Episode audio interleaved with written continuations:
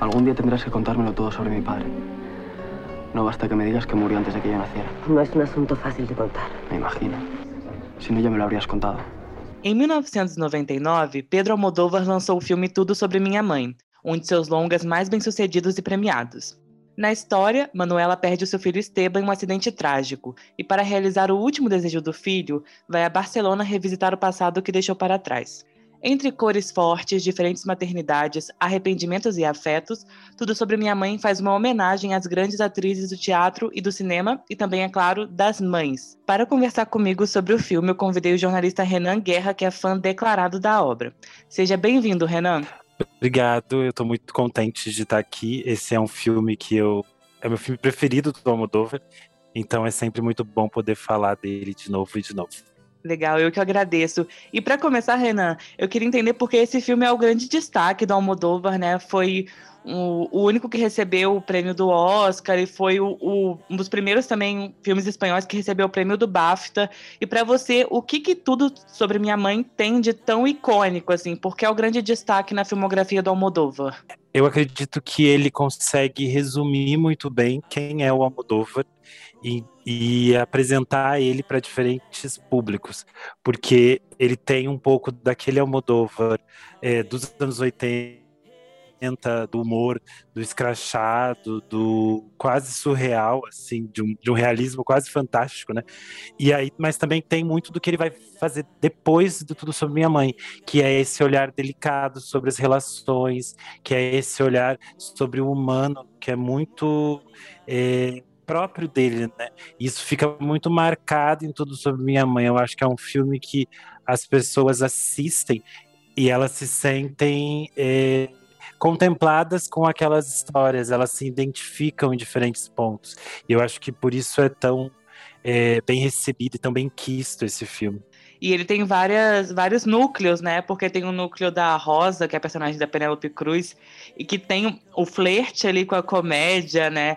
E o dramalhão também da, da principal, da Manuela e da Uma, com a grande atriz. E tem a Agrado, né? Que sempre traz essa, essa perspectiva de, de humor, essa coisa de um olhar meio engraçado sobre a tragédia. Sim, e é engraçado porque esse filme ele vem 10 anos depois do Mulheres à Beira de Ataque de Nervos, que é um Almodóvar muito mais histriônico, vamos dizer assim, muito mais exagerado. E aí nesse, nesse filme Tudo Sobre Minha Mãe parece que ele encontra uma linguagem mais contida e mais afetuosa para passar essa, essa transgressão que ele sempre carregou nos filmes dele. E Agrado, Agrado é incrível, né? Agrado para mim, melhor personagem da vida. É, eu acho interessante de você falar, né? Como o filme ele é delicado e ele é, é cuidadoso em, várias, em vários momentos, mas se você pegar a sinopse só pela sinopse, ele parece ser um filme barra pesadíssima, né? Uma mãe perde o filho,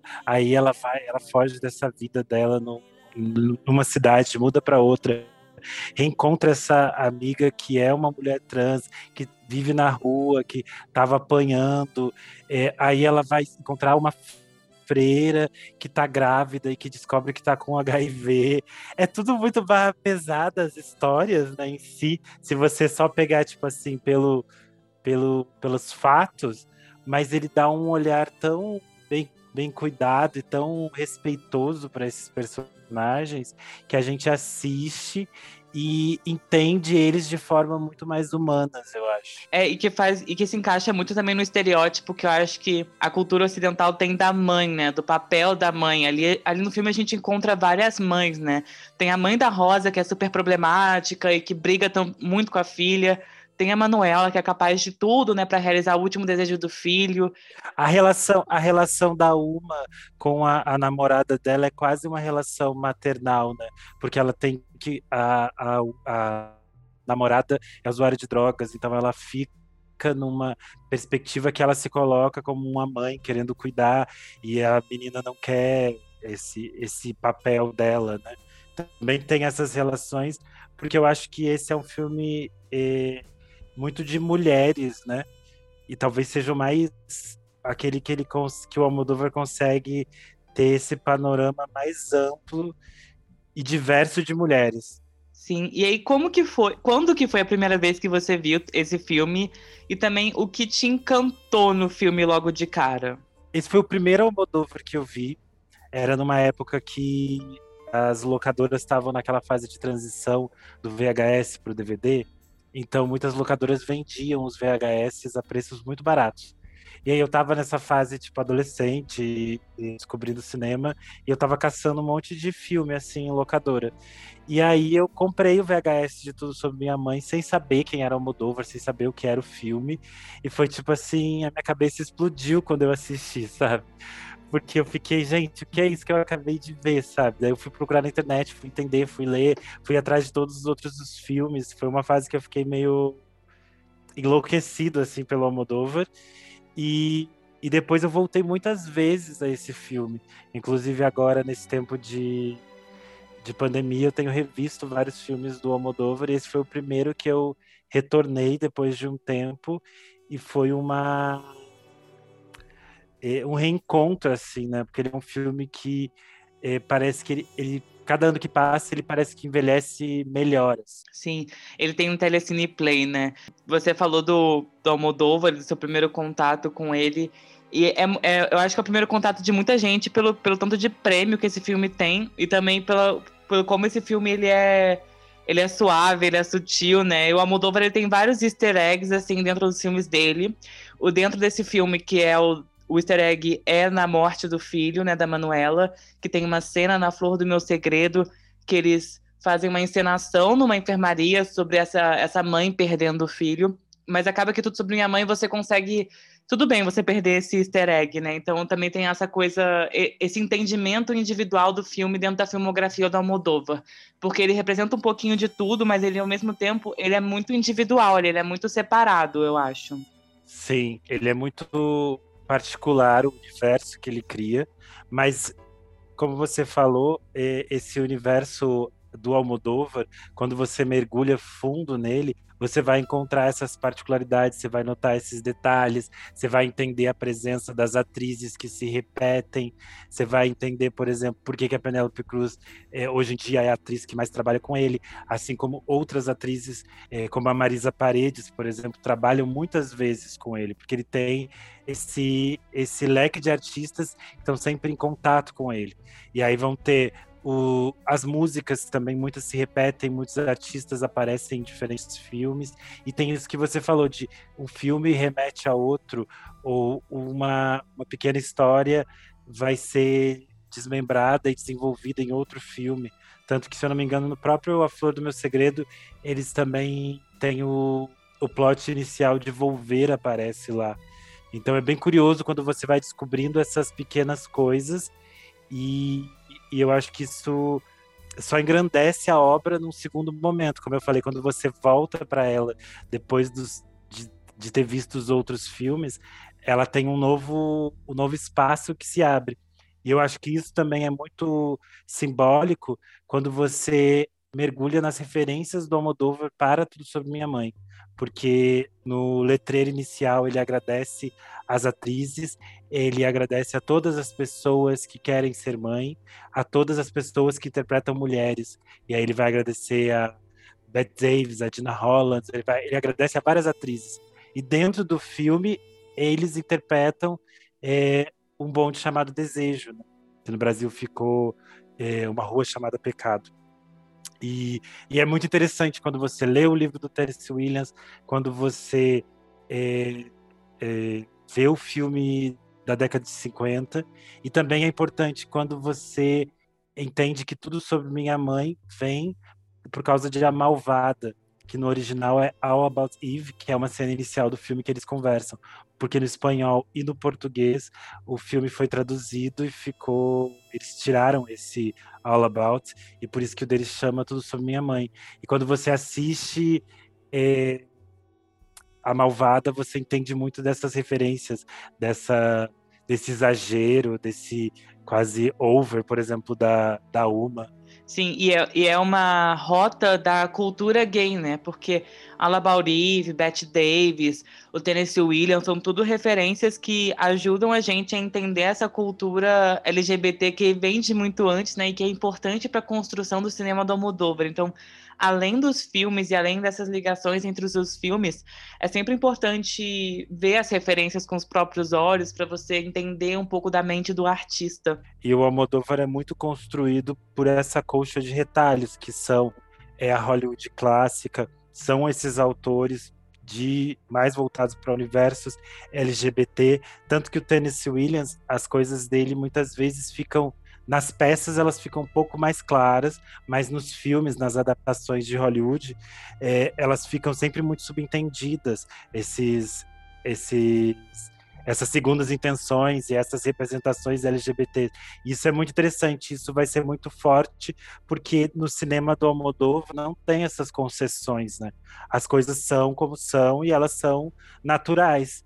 E eu acho que aqui, em Tudo Sobre Minha Mãe, o que eu acho mais é, forte nesse sentido é como esse, como eu falei, esse é um filme de mulheres, mas são mulheres extremamente diversas. São mulheres cis e trans, são mulheres heterossexuais e homossexuais, e todas elas têm problemas muito complexos e muito verdadeiros. E daí ele vai te fazer se identificar com uma freira grávida com HIV, com uma mulher trans que abandonou o filho e fugiu, e com uma atriz é, que está perdida, com a outra que é usuária de drogas. Você se identifica com essas histórias, por mais complexas e, e barra pesadas que elas sejam, e você entende é, os problemas e as dificuldades dessas personagens que são tão bem construídas. E no meio dessas, de tantas dessas personagens, você tem alguma favorita? A Grado é minha favorita por causa do dessa perspectiva que ela tem que eu falei de encarar o que é trágico com esse olhar cômico, né? Que é aquela cena icônica de que tudo deu errado atrás da cortina, o espetáculo desandou, não vai ter espetáculo. Ela sobe, ela sobe no palco e faz aquele monólogo maravilhoso contando um pouco sobre a sua vida. É, é uma é uma personagem muito complexa, mas muito bonita, muito é, divertida, que tem uma coisa quase solar, assim, apesar de todas as coisas horríveis que ela passa durante a história. E é muito importante a Agrado, porque ela tem isso que você falou, o solar, então acaba que a narrativa dela não é toda voltada com uma questão que era que na época era trazida para personagens trans, né? Essa questão do ocultamento e de querer de querer se passar por uma mulher cis nesse, nesse, nesse caso. Então, eu vi algumas análises que mostram que na época o cinema produzido, a narrativa de uma personagem trans era sempre essa questão do segredo. E era sempre uma questão nas representações dos filmes, essa, essa, essa questão de descoberta, né? Ai, você é trans, você não é cis, isso era uma questão nas tramas, e o Almodóvar ele não coloca isso como um, um questionamento das pessoas em volta da agrado. E além disso, a Agrada ela tem uma coisa que acho que todos nós LGBTs temos, que é essa questão de agradar todo mundo, né? Até o nome agrado. Por que, que ela é agrado, né? Porque ela se preocupa tanto em agradar os outros e essa questão de uma aprovação constante também que a gente tem, apesar dessa dissidência. Me llaman la agrado, porque toda mi vida solo he pretendido hacerle la vida agradable a los demás. Además de agradable, soy muy auténtica. Miren qué cuerpo. Todo hecho a medida. Sim. É, isso que você falou da construção da personagem trans, isso é uma coisa muito importante em toda, toda a carreira do Almodóvar, que é construir personagens trans que eles estão completamente inseridos na história e eles têm histórias que são complexas e que ser trans é só uma característica do personagem. É, nenhum filme dele fala sobre, é, por exemplo, a, a transição ou esses, esses momentos. Ele fala já sobre pessoas tendo vidas comuns e banais e fazendo coisas comuns, que é o que acontece aqui, é o que ele vai falar depois é, em Má Educação, é o que ele fala, se eu não me engano, é, em A Lei do Desejo. Então ele vai falar de, de, diferentes perspectivas desses personagens. E eu, só que eu acho que aqui em Tudo Sobre Minha Mãe, isso é muito bem construído, assim. E eu acho que isso é muito bem construído na perspectiva de que é, esses dias eu vi alguém tweetando isso, de que o filme é, é uma aula de sororidade, porque são mulheres que que as situações da vida colocam elas em, encontros e todas elas se ajudam sempre. Elas estão umas ajudando as outras sem muito se preocupar. É tipo a Grado arranjando uma roupa para para protagonista para levar ela para arranjar emprego. É a protagonista ajudando a Penelope Cruz, porque a Penelope Cruz está doente e a família dela não pode saber. São elas ajudando a Uma e a menina usuária de drogas. Então, tem esse essa perspectiva de elas é, colaborarem, viverem quase numa, numa espécie de comunidade de mulheres, sabe? De mulheres meio à margem, assim, acho isso muito interessante. Sim, isso é muito legal. E como você disse, né, o Almodóvar ele sempre traz essas questões LGBTs. E para você, qual que é a relação, assim, é importante que você de alguma forma se teve uma identificação ou não de um homem gay retratando mulheres e mães, né? Qual que é essa relação? Porque o Almodóvar ele sempre traz mulheres, ele sempre traz essa questão de maternidade e ele tem uma visão de um homem gay. Então, para você, qual que é essa relação entre mães e homens gays?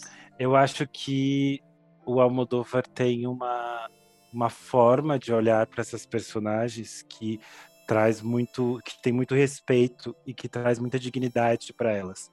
E eu acho que isso é o mais interessante porque ele cresceu com a mãe, com as tias, vivendo nesse, é, nessa, nessas vilas né, do interior da Espanha. E isso ele vai discutir um pouco disso em é, Dor e Glória, que é o, o filme mais recente dele. E ele vai apresentar um pouco essa perspectiva. Só que eu acho muito interessante que em nenhum momento os filmes é, colocam uma perspectiva não tem um olhar assim, como que eu posso dizer, um olhar externo sobre essas mulheres. Ele busca construir elas de forma tão verdadeira e tentar chegar às coisas mais complexas delas, que eu acho que por isso é tão interessante e que por isso que é tão é, bem bem feito, bem amarrado, sabe? Tanto que é os melhores filmes do Almodóvar são esses que essas mulheres muito fortes são as protagonistas. Ele sabe escrever sobre elas, ele entende como escrever sobre elas sem cair em clichês do que é feminino, do que é masculino, porque eu acho que isso também é uma outra perspectiva interessante, porque os personagens tanto os homens quanto as mulheres, sejam eles cis ou trans, dentro dos, dos, filmes do Almodóvar, eles são todos muito parecidos. Eles têm, eles têm medos, eles têm angústias muito próximas. Eu acho que isso fica muito claro em é, Fale com Ela, quando ele coloca o personagem que é um homem heterossexual com uma mulher heterossexual e ela é a mais forte da relação e ele é um pouco mais frágil, digamos assim, nesse sentido. E ele constrói essas dualidades de forma muito interessante. Então não fica essa perspectiva é, distanciada, sabe? E o Fale com Ela é um caso incrível, né? Porque Fale com Ela e Carne Trêmula e também Dor e Glória são os filmes que têm mais protagonismo masculino e mesmo assim eles são ofuscados, porque eu Fale com Ela, as duas estão em coma ali e elas, mesmo em coma, nas histórias e nos flashbacks, elas acabam roubando o protagonismo para elas. E Carne Trêmula é o único que é o, é o primeiro que ele tem um protagonista masculino, que é um ex-presidiário e tem essa relação tórrida, que se eu não me engano também foi o primeiro que a Penélope Cruz fez com ele. É o primeiro mas, da Penélope com ele. Mas que ainda tem esse poder feminino. Então acho que ele tem um, é o que você falou, ele tem um olhar muito de perto e muito gentil com o feminino. Não é um feminino como estranho, né? É um feminino como comum, como aliado e como natural do que é o mundo, né? E eu acho que também não é um feminino a partir de estereótipos, né? Não é aquela construção de um feminino que segue uma cartilha elas são mulheres, são femininas ou mais masculinas ou qualquer coisa dentro desse espectro e elas se constroem a partir disso e elas não são menos ou mais mulheres por serem assim tão complexas. Eu acho que isso é interessante e eu acho que como você falou de eh, como as mulheres se sobressaem, eu acho que isso tem muito da forma de filmar dele. É, elas ficam bonitas, elas ficam é, atraentes, elas ficam interessantes. É, cada take de tudo sobre minha mãe é muito bonito. você quer se interessar por aquelas personagens. Por exemplo, quando a, o que é o pai, né? o pai e mãe do, do menino, eu esqueci o nome do, da personagem, mas quando ele reaparece, imageticamente é muito forte, porque ele é, ela é grande e ela tem um cabelo lindo e ela tá super maquiada e daí ela chora e a câmera se aproxima. Então tem um jeito dele de filmar essas personagens que é muito é, instigante, eu acho, que nos, nos cativa e nos leva para dentro desse universo. E óbvio, isso, isso, tem muito a ver com as cores dele, com é, as criações estéticas que ele faz nos cenários, nos figurinos e tudo mais. Sim, você falou das cores e eu percebi que esse é o filme mais vermelho do Almodóvar, é porque normalmente ele faz uma dualidade do vermelho e do azul. E esse é o filme mais vermelho e também por ser gravado em Barcelona, então tem aqueles tons terrosos do bairro gótico, da, da Igreja da Sagrada Família. Então, ele é um filme muito quente, né? Tem, essa, tem esse, esse calor humano. Sim, e ele tem e ele tem muitas cenas que são é, nos apartamentos ou nas casas ou em corredores, no hospital. E a gente tem pouquíssimas cenas, por exemplo, que tem o horizonte, que outros filmes dele vai ter muito. O próprio Fale com Ela tem muitas cenas, takes na estrada, no horizonte. E nesse não, por exemplo, elas têm uma cena específica que elas estão no hospital, a gente sabe que tem tipo um, um, mar na frente do hospital, mas isso não fica muito claro. A gente está sempre vendo mais para dentro delas e dentro desses cenários. E aí esses cenários são muito mais é, para o lado do vermelho e tem esse amarelo que é mais é, queimado, mais escurecido, né? São outras cores. E eu acho que também tem a ver com as cortinas do teatro, as coxias do teatro, essa coisa toda noturna do filme, que é bem interessante. Sim, é o primeiro dele em Barcelona e é muito legal porque isso que você falou dos horizontes, ele poderia pegar uma imagem típica de Barcelona, que são as praias, e usar essa questão do litoral como o estereótipo de Barcelona, ou às vezes as, as esculturas e a arte do Gaudí, mas não, ele pega uma Barcelona muito de dentro, né? Então, além desse olhar de dentro de mulher, ele tem um olhar de dentro de Barcelona e de como acontece aquele, aquele sistema lá para além, além da visão turística. Sim, porque eu acho que elas estão tão na história elas estão tão imersas eh, nessas nesses dramas pessoais que seria desconexo, sabe, se ele filmasse de uma perspectiva muito turística ou de uma cidade muito bela de turistas ou para para quem vem de fora olhar, sabe? Porque quando ela volta para Barcelona, é uma cidade que ela tinha meio fugido, né? Então aquela é a cidade dela, é a Barcelona dela. Ela conhece aquelas ruas escuras, tanto que ela sabe onde encontrar agrado, ela sabe onde ir, os lugares mais barra pesada. Elas, elas conhecem essas ruas, elas têm é, um, um lugar de, de realmente de moradoras dessa cidade. E eu acho isso muito muito bonito como ele filma é, de uma forma que é a cidade delas e elas dominam aquele espaço, sabe? E Renan, você tem um top 3 assim, Almodóvar, além de tudo sobre minha mãe, você falou que é o primeiro, mas aí você tem um segundo e um terceiro favorito? Eu vi mexe mudo essa essa lista, mas eu acho que oficialmente ela está em é, Tudo Sobre Minha Mãe, Fale Com Ela e é, Mulheres à Beira de um Ataque de Nervos, porque eu acho que esses são muito simbólicos desse Almodóvar, do, do Almodóvar no todo, né? Mas eu gosto muito é, da fase inicial dele, aquelas coisas malucas dos anos 80. É, eu gosto muito é, de Má Educação, eu gosto de todos os filmes, mesmo aqueles que as pessoas falam, ah, esse é muito ruim, eu assisti, ri, gostei, sabe? Porque eu acho que é, eu me identifico com esse universo dele, eu me interesso por esse universo, eu, eu me sinto parte daquilo que ele está filmando, sabe? Eu acho que isso é muito é muito enriquecedor nessa experiência de cinema de você assistir um filme e se enxergar na tela de algum modo, sabe, por algum por algum ângulo.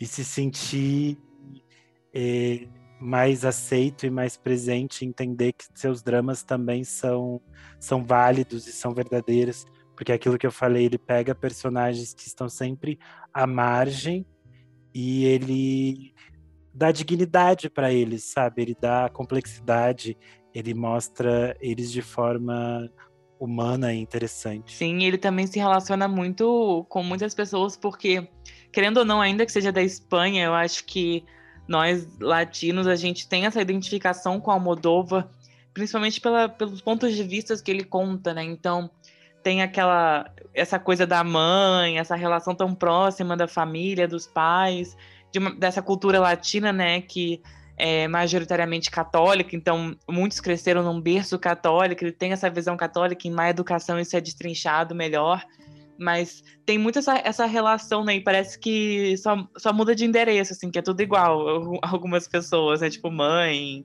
o filho gay. Para mim, é todas a, a maioria das coisas que eles fazem e aí eu falo coisas meio banais que elas estão fazendo durante as cenas, são muito próximas da gente. Por exemplo, envolver o filme começa com uma cena em que elas vão para o cemitério fazer tipo uma limpeza dos túmulos, né? Antes do, do Dia dos Mortos. E, e isso era uma coisa comum, por exemplo, na minha infância, a minha mãe ia antes do Dia de Finados, é, no dia primeiro, por exemplo, ia no cemitério fazer a limpeza dos túmulos da família. E era uma coisa que eu fazia com ela junto. E daí, quando eu assisti o filme, eu fiquei assim. Uau, é a mesma coisa, sabe? E, e tem coisas, detalhes pequenos, por exemplo, é, eu lembro que eu acho que é em A Flor do Meu Segredo, se eu não me engano, que a Rossi de Palma, ela tá conversando com a outra e, e aí ela diz: "Não, você não vai embora, eu vou preparar um Tupperware para você, você vai levar essa comida, tem um monte de doce aqui, vai ficar".